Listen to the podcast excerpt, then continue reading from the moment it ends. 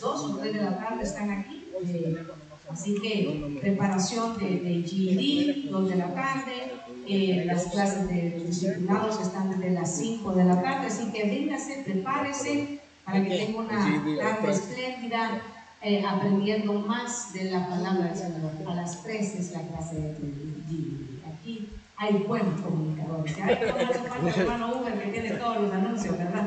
Pero, vamos a dejar que está ahora mismo cuidando su bebé. Así que eh, también quiero decirle que se puede ir preparando con, con, la palabra del Señor. Quiero que busque conmigo eh, la epístola, esta, esta, carta, esta carta a los Gálatas eh, en el capítulo 4 y, y verso 22. Quiero que eh, veamos eh, una enseñanza que el apóstol Pablo eh, está dándole a esta iglesia y que hoy el Espíritu Santo también está dándonos a través de esta enseñanza.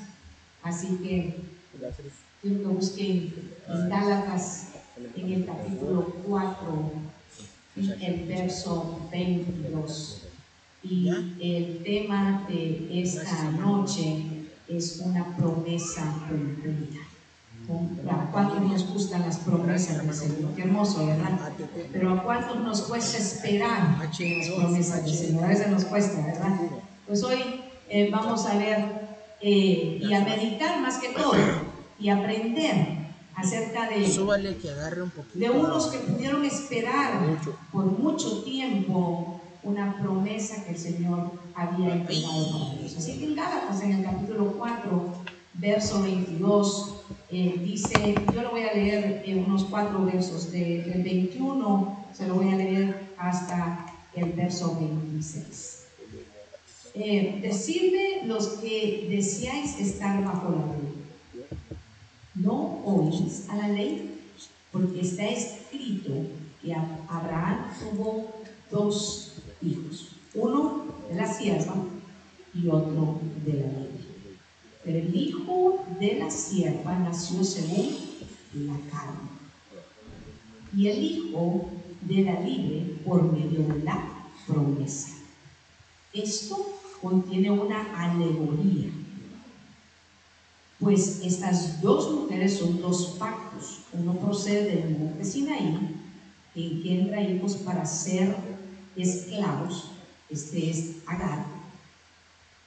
Ahora bien, Agar es el monte Sinaí en Arabia, pero corresponde, fíjese, a la Jerusalén actual, porque ella está en esclavitud con sus hijos.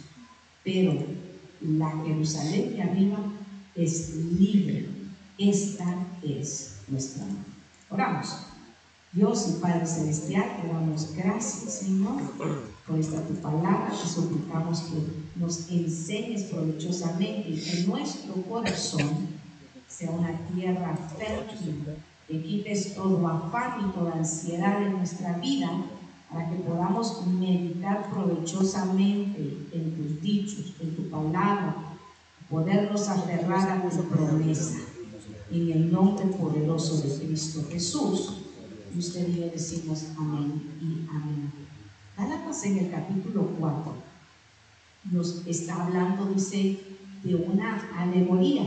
Y una alegoría es una representación en las cosas que tienen un significado simbólico. Sin embargo, lo que el apóstol Pablo en Gálatas 4 nos está hablando es algo que aconteció, no es, no es solamente simbólico, tiene simbólico espiritualmente para nosotros como iglesia, pero es algo que aconteció y que vamos a ir al libro de Génesis para que podamos poner un poco de fundamento de lo que ahí está hablando de Agar y está hablando acerca de Sara y está hablando de un hijo que es el de la promesa y está hablando de otro hijo que es según la carne. Entonces, ahí hay una alegoría que es aplicable para la iglesia y que esta noche, a través del Espíritu Santo, nosotros como iglesia vamos a recibir esa enseñanza, ese significado espiritual que aplica para nosotros, para poderlo entender, pero ¿sabe qué? Más que entenderlo, hermana, que, que, nuestro, nuestra mente natural sí reciba el entendimiento, pero que nuestro espíritu sea nutrido para que podamos entender, recibir y aplicar lo que esta enseñanza eh, quiere hablarnos, quiere hacernos crecer y madurar espiritualmente. Ese es el anhelo del corazón de Dios y le voy a decir, el corazón de todos nosotros como predicadores. Usted nos, nos ve eh, a nosotros servicio tras servicio, eh, o como usted le quiera decir, cultos tras cultos. El, el, propósito no es llenarnos solamente de conocimiento, sino que Dios hable a nuestro corazón para que haya una transformación de vida dentro de nosotros y aprendamos cuál es el camino que el Señor le agrada que caminemos. Esperar Esperar por esas promesas, hermano, porque aquí habla del hijo de la promesa. Y, todos los que hemos leído un poco acerca de Génesis y cuando hablamos de Abraham, sabemos que hay dos hijos. Uno es Ismael, que es el hijo de la esclava, pero está Isaac, que es el hijo de la promesa, una promesa que él tuvo que esperar por muchos años. Yo no sé si a usted alguna vez ha recibido una palabra y una promesa del Señor y le ha tomado un tiempo esperar para recibir esa promesa. Yo le quiero decir que esperar en el Señor solo es posible cuando el Espíritu de Dios nos ayuda y nos fortalece en nuestras debilidades. Porque esperar en lo natural no es bonito y en lo espiritual podría haber un desgaste en nosotros, porque estamos esperando y decimos, pero a él ya se le cumplió la promesa y yo sigo esperando y eso puede llevarnos hasta desanimarnos.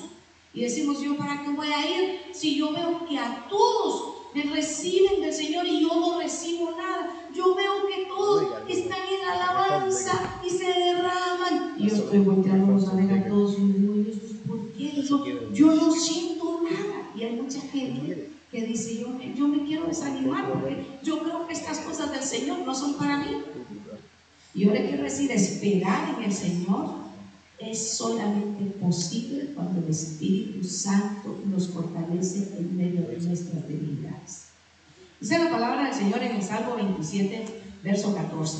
Espera al Señor, esfuérzate y aliéntese tu corazón.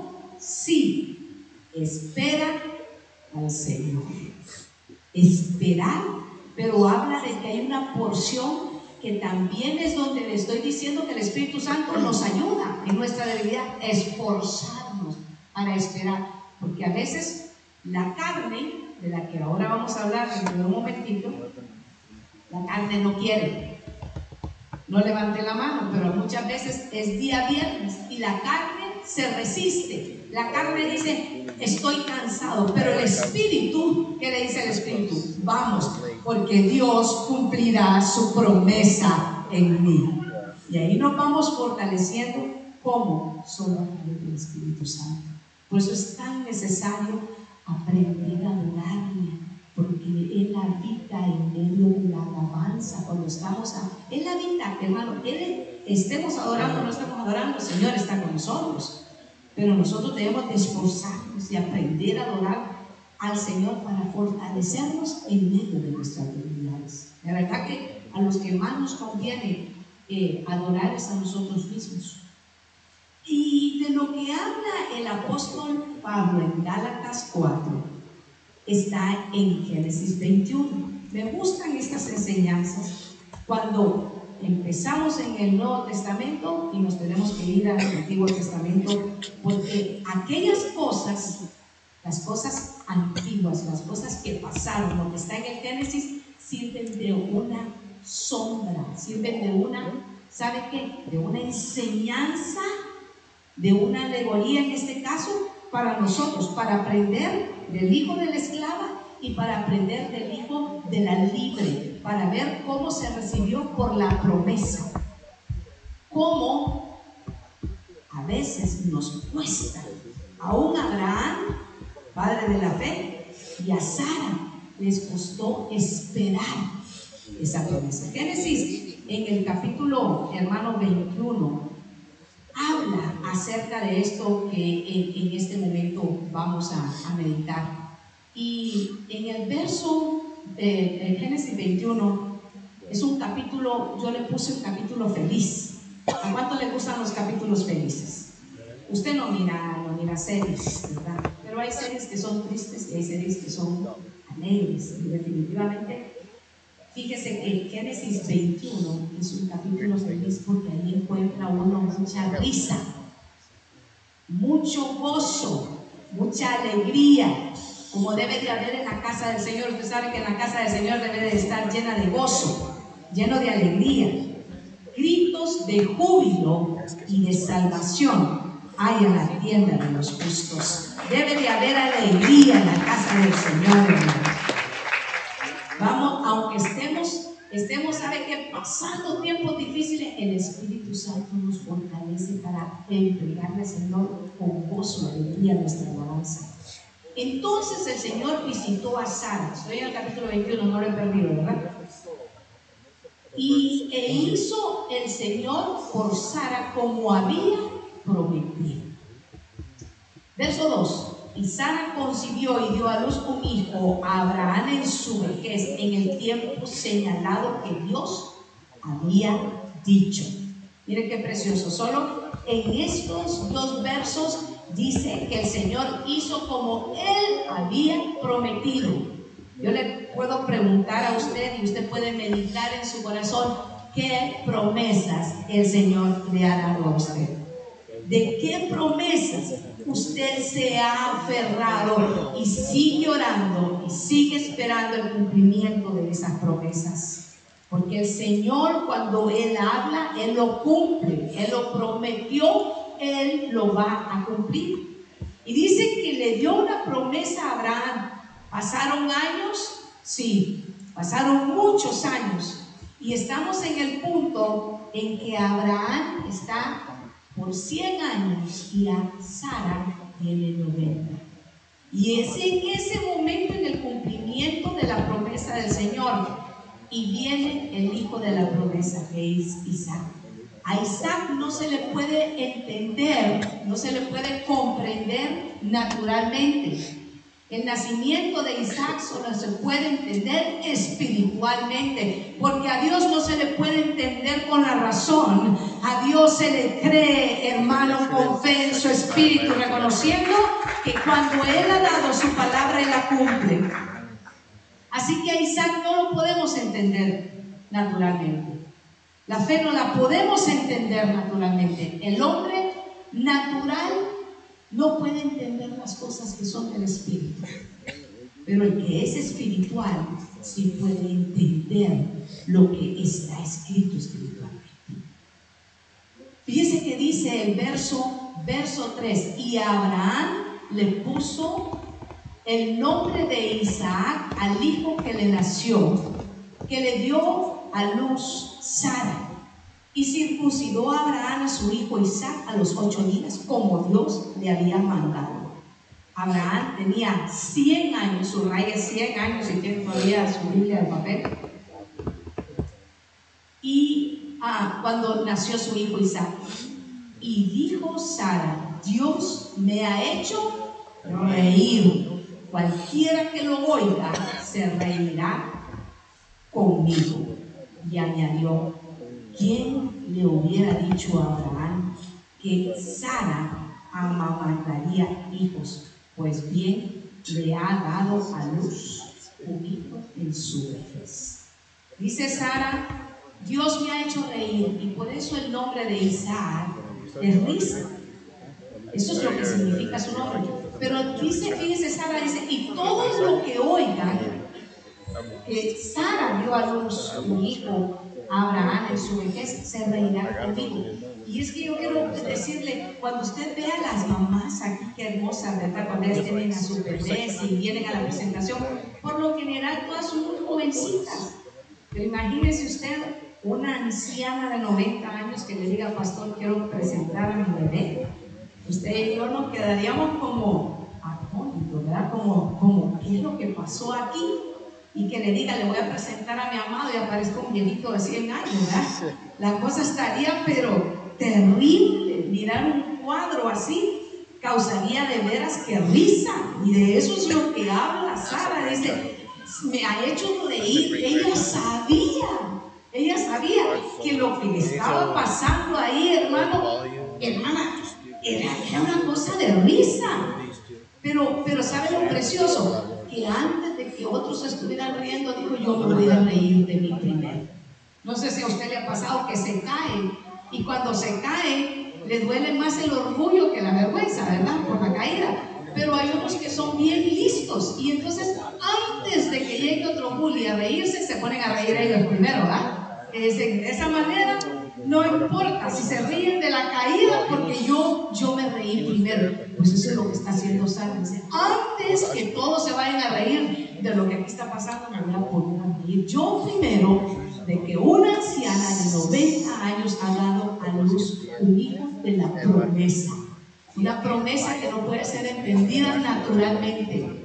Una promesa solo puede entenderse espiritualmente. Porque vivimos me gustó, hermano, ese verso precioso que estuvo esta semana en la portada de, las de los redes sociales que usted ponen y dice, porque andamos por fe, no por vista. Porque si hubiéramos andado por, por vista, no estaríamos viendo las promesas cumplidas del Señor, hermano amado. Donde nosotros estamos es una promesa cumplida del Señor. El Señor prometió que iba a ensanchar el sitio de nuestra tienda y el Señor lo hizo. El Señor prometió que la gloria postrera de la casa sería mayor que la primera y el Señor lo ha hecho. Porque cuando Dios te da una promesa, es Él el que se encarga de cumplir esa promesa. Nosotros caminamos por Este par de ancianos reciben una promesa y se aferran a esa promesa, aunque llegó el momento de la debilidad.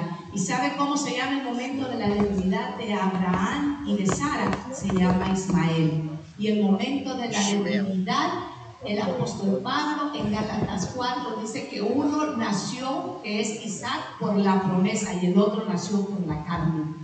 Porque cuando nos debilitamos en nuestra fe y dejamos, ¿sabe qué? Que nuestra visión esté, ¿sabe que En todo lo natural, entonces empezamos a caminar en la carne. Ya, ya vamos a hablar acerca de lo que dice Gálatas 5, acerca de las obras de la carne. Pero lo que se manifiesta cuando caminamos en la carne es la incredulidad. Y cuando lo que se manifiesta cuando caminamos en la carne, ¿sabe qué es? Que queremos hacer las cosas a nuestro método, no al modo del Señor, no al modelo que Dios nos ha dado, que es caminar por fe, sino que en la carne queremos que los planes se cumplan en el momento que nosotros decimos y no podemos esperar porque la carne nuestra quiere impulsarnos a que nosotros nos alejemos de la promesa del Señor y hagamos como nosotros queremos hacer y empezamos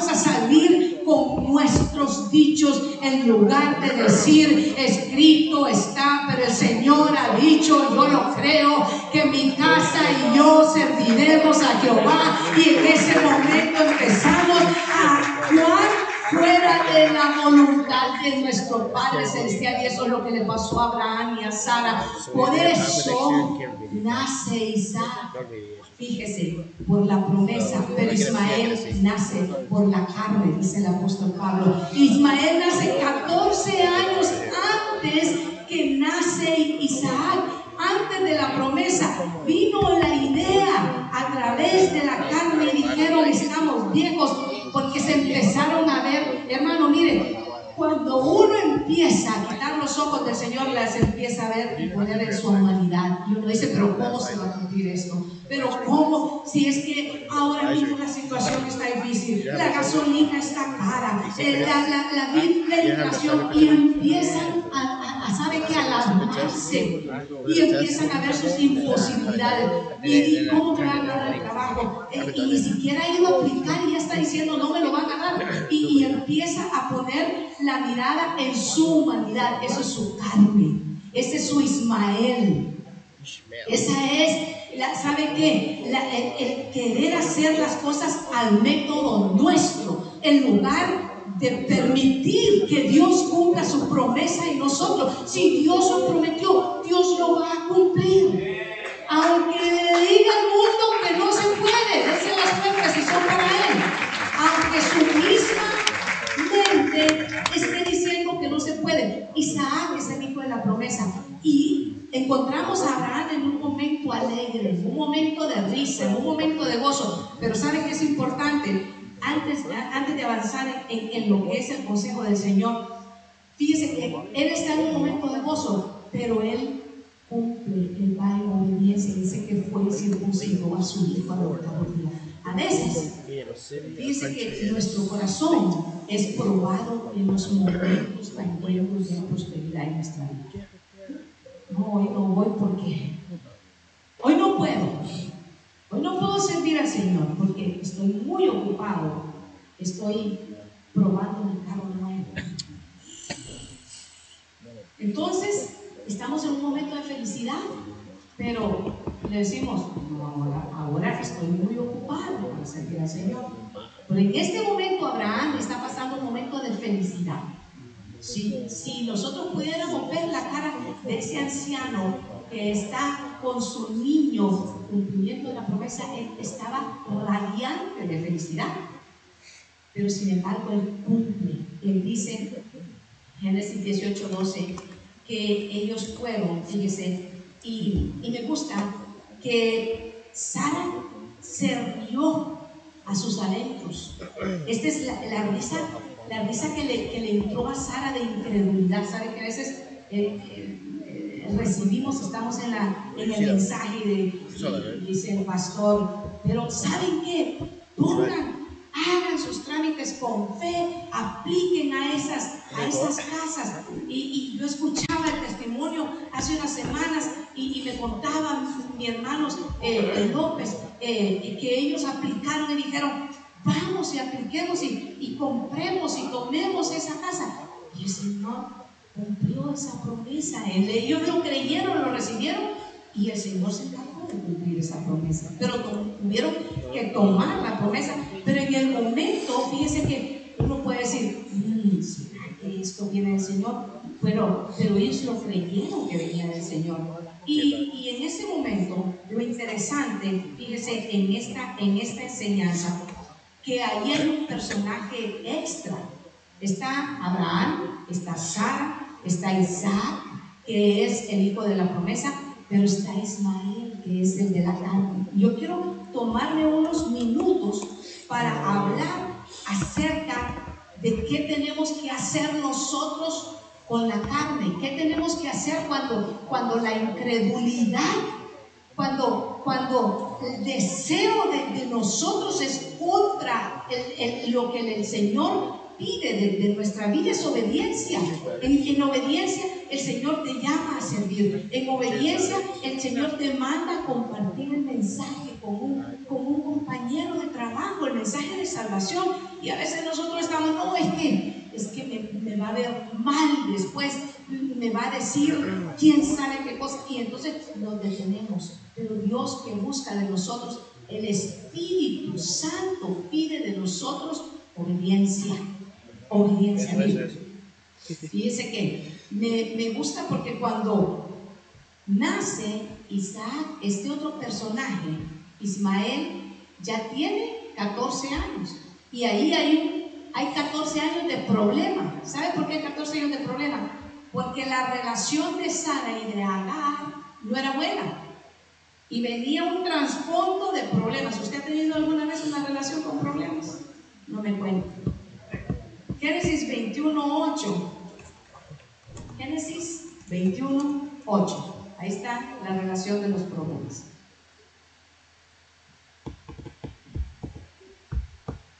Y el niño creció y fue destetado. ¿Quién? Isaac. Y Abraham hizo un gran banquete el día que Isaac fue destetado. Y Sara vio al hijo que Agar la egipcia le había dado a luz a Abraham, burlándose de su hijo Isaac. Y ahí está la relación de los problemas. Ismael se estaba burlando, tenía 14 años, y estaban, tenían una fiesta, porque estaban celebrando que el, los, los, este niño ya, pues ya, ya no, las, no estaba más de, tierno, y entonces en ese momento se, se presentó toda la cantidad de problemas que venía, el cúmulo de problemas que tenían entre Sara y Agar.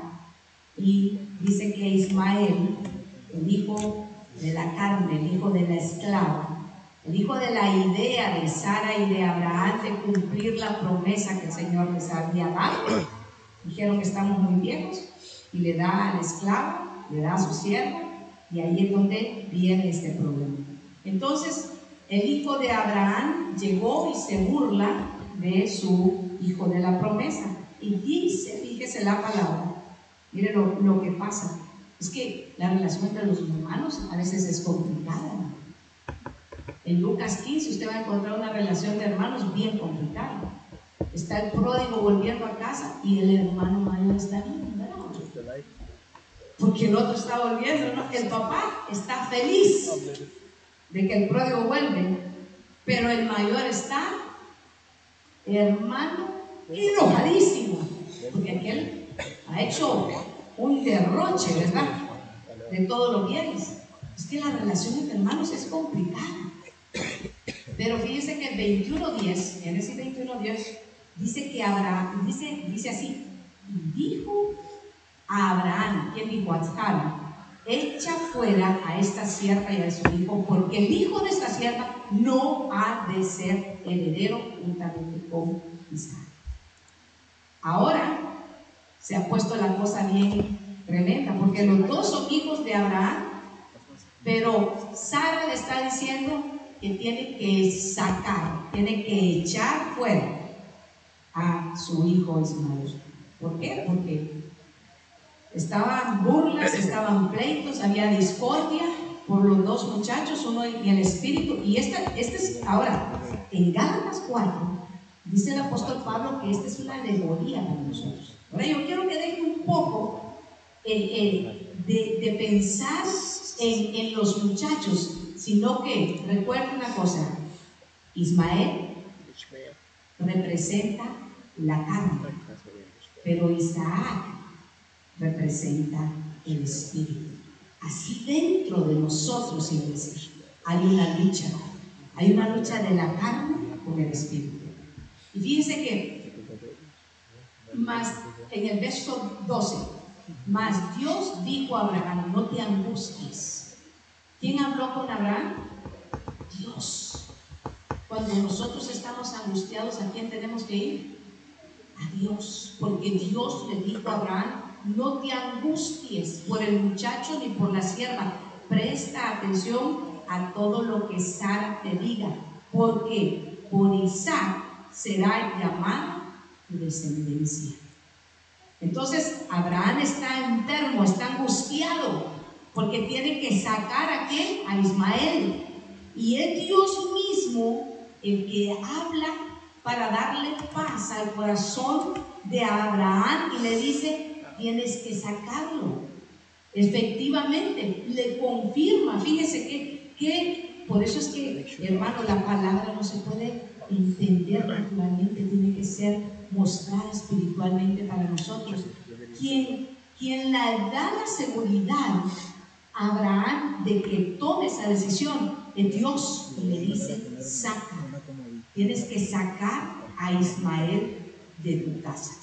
Y fíjese que Abraham muy temprano, dice la palabra, que muy temprano Abraham se levanta y despacha, o sea, le dice a Ismael y a su madre que tienen que irse, pero le dice temprano, se levantó temprano. Ah, no sé si a usted le ha pasado que Dios le habla y le dice que tiene que hacer algo y usted le está dando postergación. No, lo voy a lo voy a hacer después. El Señor le, está diciendo, suelta esos malos hábitos. Él empieza a llenarte más de mi presencia. Y uno sabe que ya ya en tres meses, menos de tres meses. En enero ponen todos esos propósitos. Voy a leer más la palabra del Señor, voy a comer más saludable, voy a hacer aquí. Y ya para el 15 de enero ya no hay nada. Pero dice que Abraham, el Señor le dijo y él se levantó temprano a hacerlo. ¿Qué hizo? Dejó ir a la sierva y al hijo que representa la carne. ¿Qué cosas de la carne nosotros siempre estamos, ¿sabe qué? Consintiendo, porque nosotros somos buenos para consentirnos en la carne. No, sí, esto, esto no es malo. Es que, es que los celos, generalmente en las parejas, son los celos. Préstame tu teléfono. Ah, no, el otro pega el grito y empieza aquella lucha. Y, y no, es que así nos llevamos nosotros. Es así nos mostramos el, el cariño. Hermano, Pero, fíjese que la alegoría de la carne y del espíritu, el apóstol Pablo toma, toma lo que está en Génesis 21 y nos lo trae a Gálatas 4. Y nos dice que esas dos mujeres son una alegoría. Esos dos jóvenes son una alegoría para nosotros. Representa la carne y otro que muestra la promesa cumplida en el Espíritu. Las promesas del Señor se reciben espiritualmente, no con nuestra razón, sino espiritualmente. Y mire que, eh, qué precioso. El, el, uno es libre, pero el otro es esclavo. ¿A qué nos ha llamado el Señor, hermano? A libertad. Primera de Corintios 2.14 dice, el que no es espiritual no acepta lo que viene del Espíritu de Dios porque le parece tontería. Esto es palabra de Dios para todos.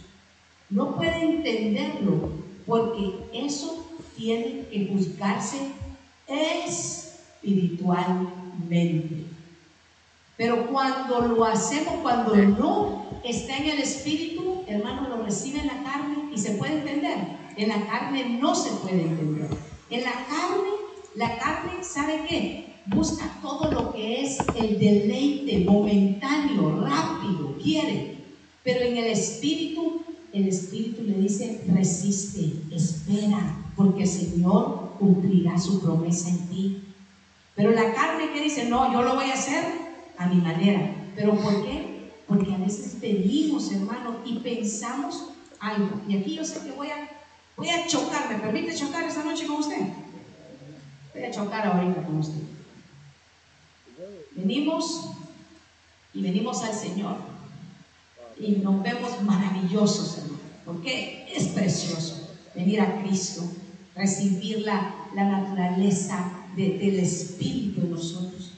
Pero tenemos, ¿sabe qué? Una impresión de que la carne ya no va a ser lucha para nosotros. No, yo ahora soy cristiano. Y, entonces, como soy cristiano, ya no me afectan las cosas del pasado. Y quiero decirle, quiero colisionar con usted. Y quiero decirle, sí afectan las cosas de nuestro pasado. Porque nosotros vamos a llegar a ser transformados hasta el momento en el que el Señor nos transforme. O sea que vayamos con Él en el arrebatamiento, o sea que el Señor nos llame a su presencia. De cualquier manera, nosotros vamos a salir gananciosos porque esta carne en la que ahora nosotros habitamos no va a ejercer más poder en nuestra vida. Pero mientras eso sucede, dentro de nosotros hay una naturaleza espiritual porque hemos nacido de nuevo. Ese nacimiento nuevo del que el Señor le habla a Nicodemo, que le dice, tienes que nacer del agua y del espíritu. Y nosotros recibimos al Señor y hay un nacimiento espiritual y por eso es que ahora cuando leemos las escrituras tienen un significado en nuestra vida porque las recibimos espiritualmente, pero la carne está latente en nosotros. Y ahí es donde se manifiesta que hay una guerra santa dentro de nosotros, hermano. Hay una guerra. Y a veces nosotros decimos, y óigame con oídos espirituales.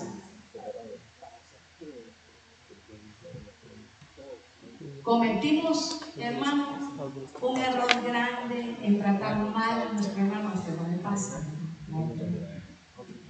Y nosotros decimos, es que fue el. Es que, es que fue el diablo.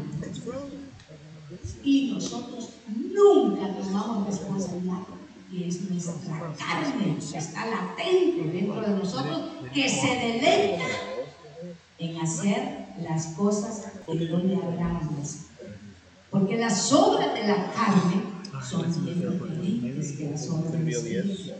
Entre las obras de la carne están los pleitos, los celos y las contiendas.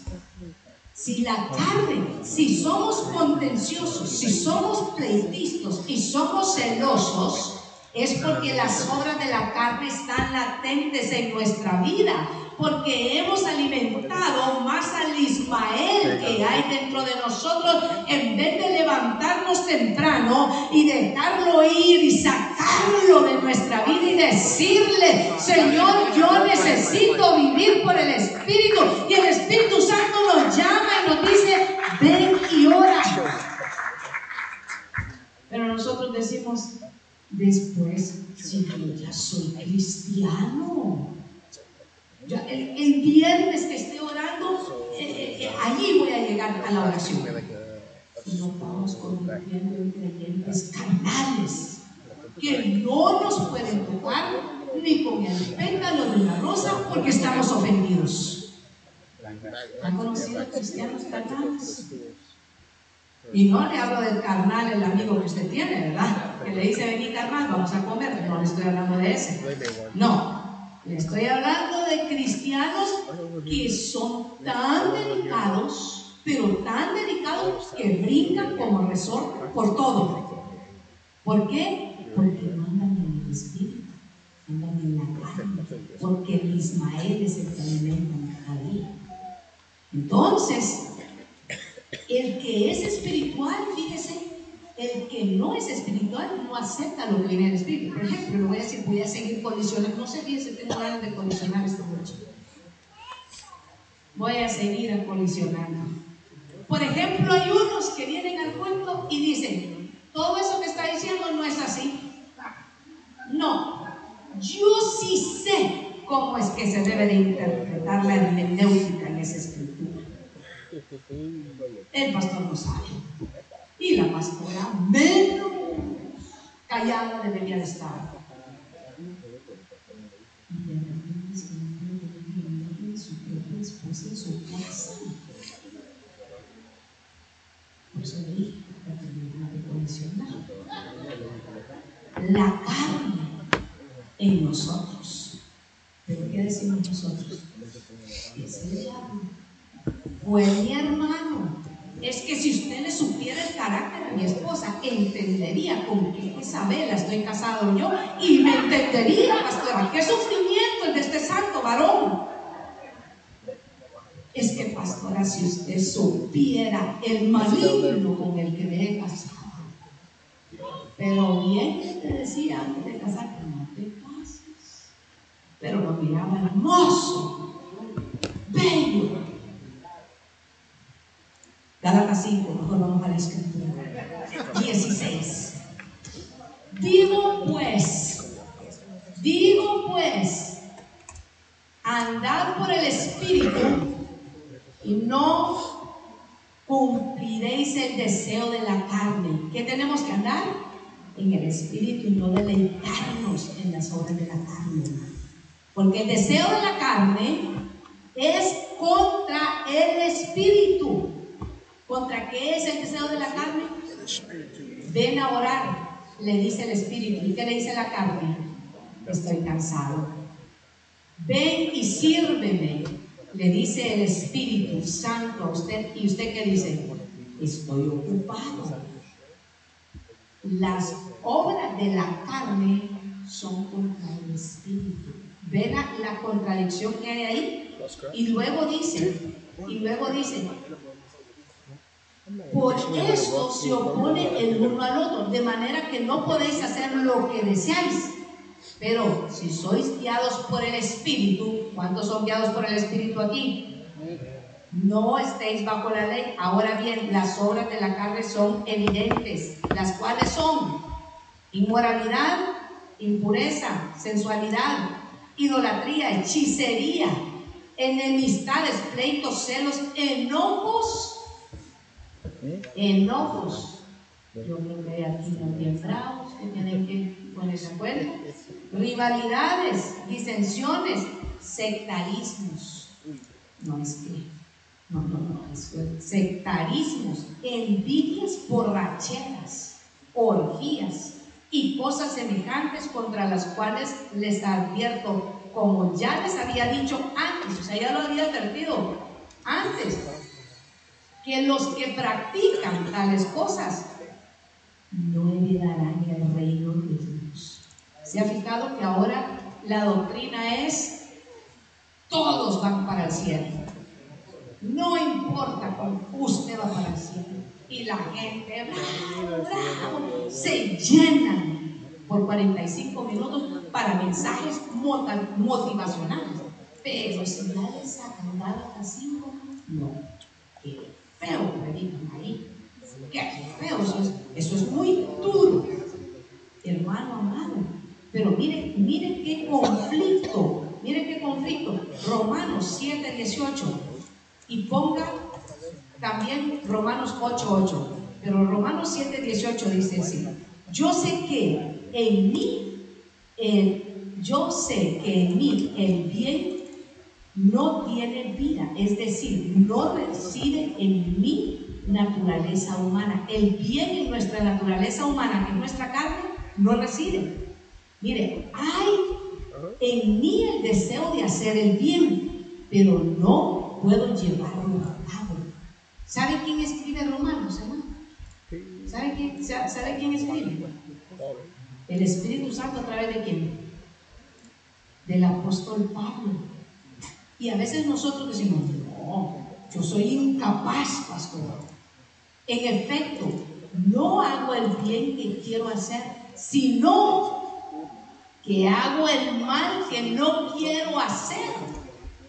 Entonces, si hago lo que no quiero hacer, no soy en realidad yo el que hace el mal, sino el pecado que vive en quién, ¿en, dónde?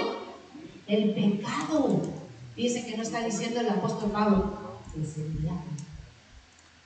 Se fijó que no.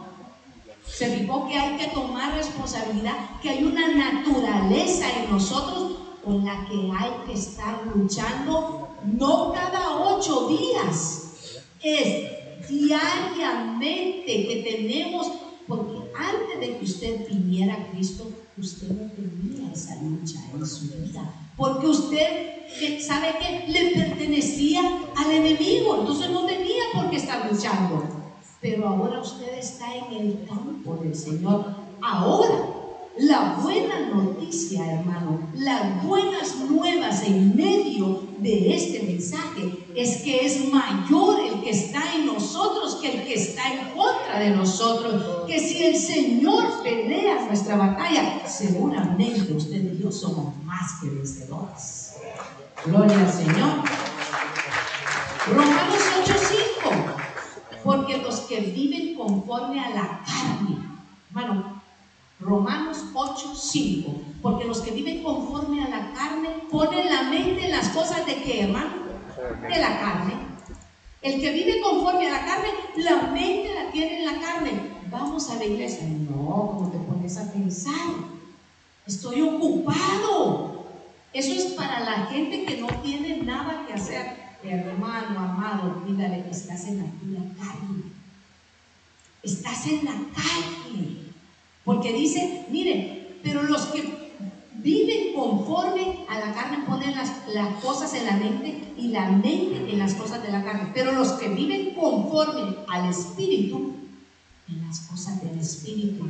Porque la mente puesta en la carne es muerte. Pero la mente puesta en el Espíritu es vida y es paz. La mente puesta en la carne es enemiga de Dios.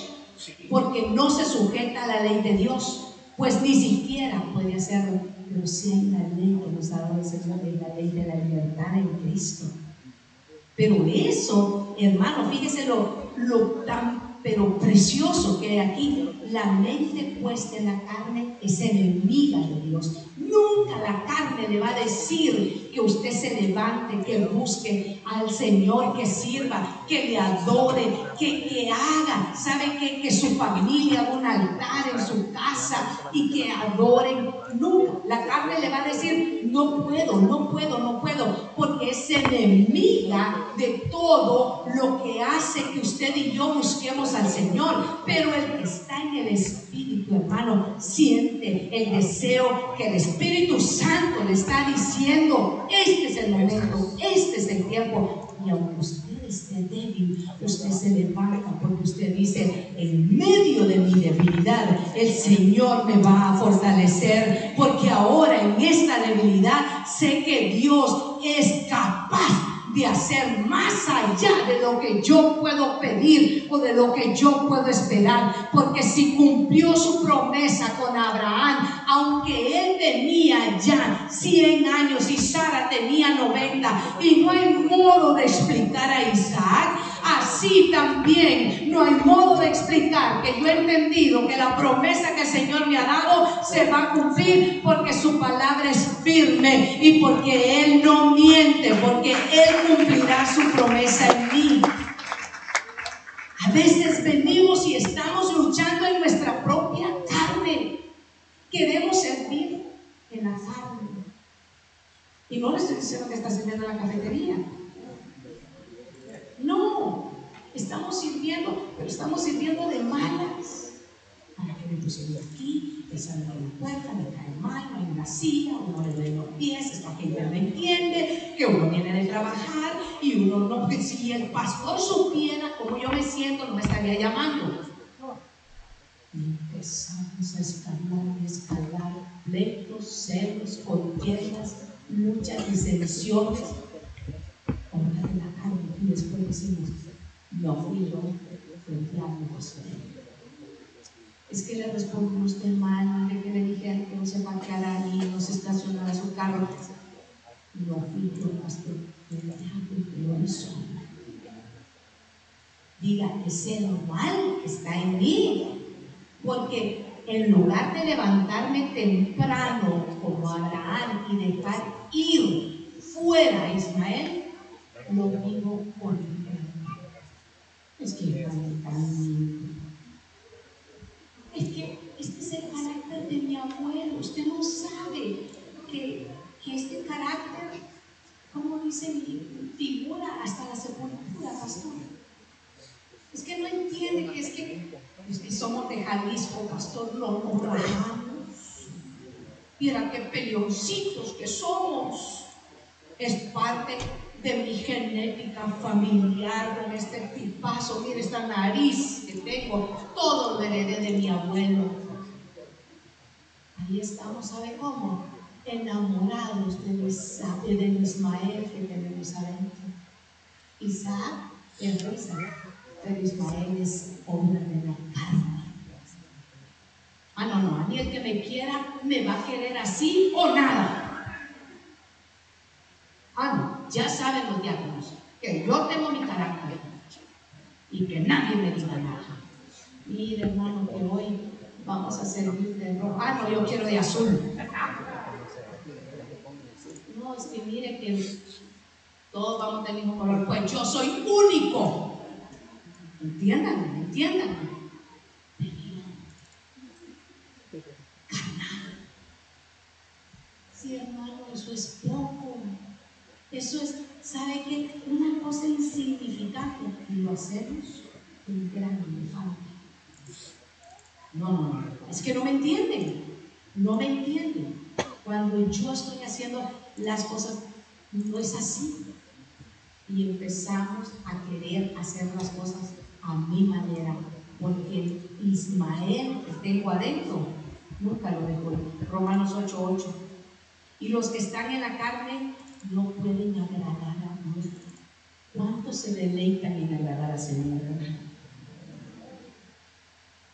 contundente esta ilustración.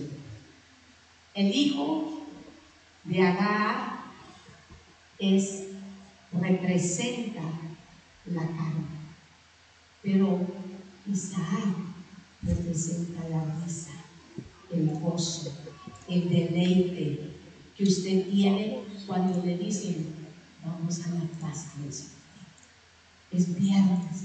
Y usted, aunque está cansado y medio, medio así, así que se está quedando, dice, no, me voy a sacudir, me doy una ducha y me voy. No voy a estar contemplando aquí al, Ismael, porque el Ismael sabe cómo le dice quédate descansando, poner Netflix, échate una cobija encima y quédate dormido. Y usted escuchando al Ismael y dice, ¿verdad que sí? Y después, yo creo que, yo creo que el Señor le está hablando aquí a varios, ¿verdad? Yo creo que le, está, a mí dice uno, gloria a Dios. Gloria a Dios, me gusta, ¿sabe qué? Porque eso es tomar responsabilidad, hermano. Es un aplauso fuerte al Señor.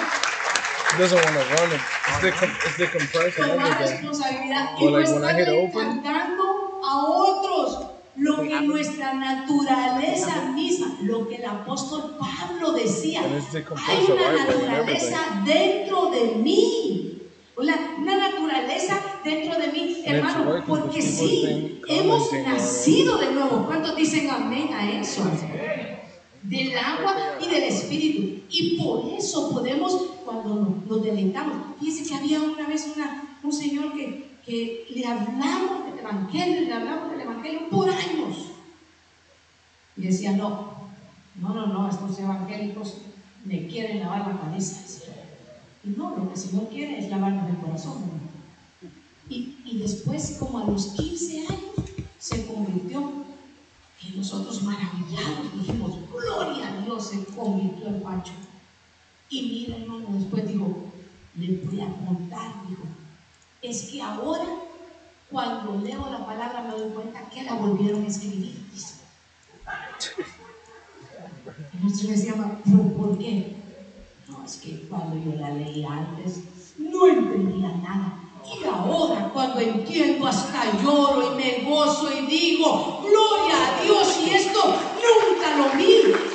Siempre estuvo ahí, siempre estuvo ahí, pero lo veía con la naturaleza carnal. Con la naturaleza carnal, hermano, nosotros podemos leer, le dice Juan 3, 5 días, se me acabó el tiempo, me dijeron que ya me tengo que ir, pero usted me regala 5 minutos, porque usted es bien generoso siempre. Juan 3:5 dice, Jesús respondió, en verdad, en verdad te digo que el que no nace del agua y del espíritu no puede entrar en el reino de Dios. Levante la mano si usted ha nacido del agua y del espíritu, hermano. Dele gloria al Señor, dele un aplauso al Señor. Dígale gloria al Señor. Porque de otra manera no podemos entender lo que es espiritual. De otra manera no lo vamos a recibir en nuestra vida. De otra manera, ¿sabe qué? Va a ser difícil, imposible vivir la vida en Cristo si no es a través del Espíritu. Es imposible. Usted va a querer hacerlo en sus fuerzas y en sus fuerzas se va a desgastar. Se va a desgastar porque va a llegar un momento en que va a ser una rutina que va a estar desgastando su vida. Pero cuando usted ha nacido del agua y del Espíritu, usted se deleita en la alabanza, usted se deleita en la palabra, usted se deleita en servir, usted se deleita en cantar, usted se deleita en danzar, usted se deleita en la vigilia, usted se deleita en el ayuno, usted se deleita en el discipulado, usted se deleita en la santa cena, usted se deleita en todo lo que hacemos en la casa y afuera de la casa, porque sabe el Evangelio no solamente son las cuatro paredes, el Evangelio es ir allá afuera y decirle al mundo que reciban las buenas nuevas de Jesucristo, que hay un Dios en los cielos que ha prometido a su pueblo que Él va a volver y que es a Él el que estamos esperando y el que nos fortalece en medio de todos nuestros procesos, en medio de todas nuestras dificultades, en medio de cualquiera que sean nuestras debilidades. Cuando nosotros decimos, Señor, yo no puedo hacerlo, el Señor llega en ese momento, te levanta y te dice, nunca lo has hecho en tus propias fuerzas, siempre lo has hecho a través de la fuerza del Espíritu Santo. Levántate porque el largo camino todavía te falta por andar. Porque lo recibe el Espíritu. Porque cuando el enemigo te dice, estás acabado, el Señor no ha acabado contigo. Porque cuando el enemigo te manda y te dice, no vales nada, el Espíritu te dice, vales la sangre de Jesucristo. Él pagó por tu vida en la cruz del Calvario y te levantas. Porque cuando el mundo te quiere despreciar, el Espíritu Santo te dice, pero tú eres una nación santa, un pueblo adquirido por Dios. Y el Señor te llamó de las tinieblas a su luz admirable. Así que vales lo que el Señor dice que vales. Porque cuando te quiere venir el afán y la ansiedad y la angustia, el Señor te dice a través del Espíritu Santo, más busca primeramente el reino de Dios y su justicia y todas las demás cosas vendrán por añadidura y ya no te afanas ni te angustias por las cosas que vas a tener que hacer porque sabes que Dios las traerá a su momento. Porque empiezas a llenarte de gozo y de alegría porque ya no está teniendo tus incapacidades a ver cómo nos volvemos nosotros angustiados cuando estamos nosotros viendo cómo van a hacer. ¿Por qué no la y dice, Señor, cómo lo vas a hacer por mí? Porque cuando estamos enfermos decimos, yo pensaba esta semana, suban hermanos de porro porque yo no puedo estar afligidos. Sí, ya estuvo que la pastora no nos va a ayudar. Después te guardar uno con eso. Platicar siempre cosas agradables, de que no pensaba. Yo decía esta semana, Señor, también en la puerta de la cocina y es agradable todo lo que después de la predicación de Cristo graben todo y lo corta y lo sube pongo y uno se quiere entristecer cuando mira sus invitaciones pero ¿sabe por qué? Porque a veces hablamos más en la carne que en el espíritu. Porque el espíritu, hermano, nos dice que si nosotros confiamos en el Señor, aguantamos la problema. Cuando nosotros recibimos en el Espíritu, hermano, el Espíritu Santo nos dice que cuando nosotros esperamos en Él, Nada, nada es imposible para Dios. Y aunque el mundo se pueda estar viendo, porque el mundo se ríe de usted y de mí que cada aquí en la casa del Señor. Se ríen y dicen, allá otra vez. Pero ¿sabe por qué? Porque el mundo es una carne y no entiende las cosas del Espíritu. No entiende que usted entra de una forma pero aquí la atmósfera, una atmósfera de milagros y de fortaleza en el Señor, es que nos renueva espiritualmente.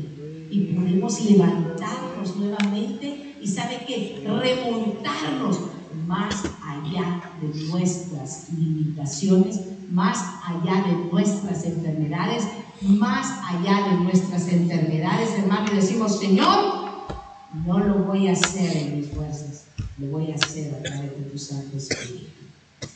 Póngase de pie esta noche. Yo quiero esta noche agradecerle a los hermanos que estaban en las redes sociales y bendecirlos en el nombre de Jesús. Y gracias por habernos acompañado. Que Dios les bendiga grande y poderosamente. Quisiera, hermano.